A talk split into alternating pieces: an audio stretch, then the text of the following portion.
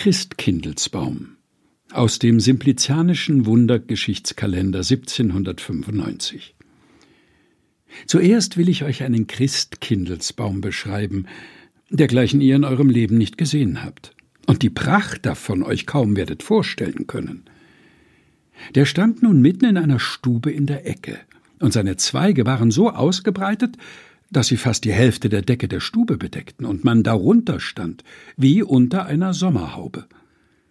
An allen Ästchen und Zweigen hingen nun allerhand kostbare Konditor- und Zuckerwaren, als Engelpuppen, Tiere und dergleichen, alles von Zucker, welches mit den Blüten des Baumes gar artig harmonierte. Ferner hing auch vergoldetes Obst von allen Sorten in großer Menge daran, so dass man unter diesem Baume wie in einem Speisegewölbe sich befand.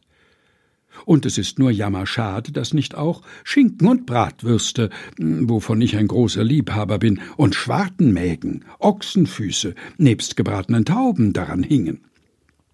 In der Mitte dieses Magazins befand sich der Heilige Geist in seiner gewöhnlichen Gestalt, als eine allerliebst schöne Taube von Zucker.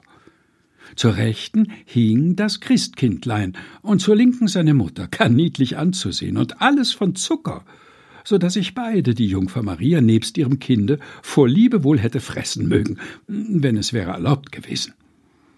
Endlich war der ganze Baum mit allen seinen Zweigen und Früchten mit einem goldenen Netz, das von vielen tausend vergoldeten und an Schnüren gereihten Haselnüssen gar künstlich zubereitet war, überzogen und mit Girlanden und Bandelotten, wie an einem Kronleuchter geziert.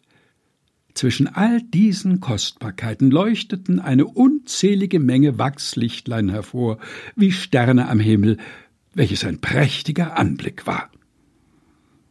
Aus dem Simplizianischen Wundergeschichtskalender 1795. Gelesen von Helga Heinold.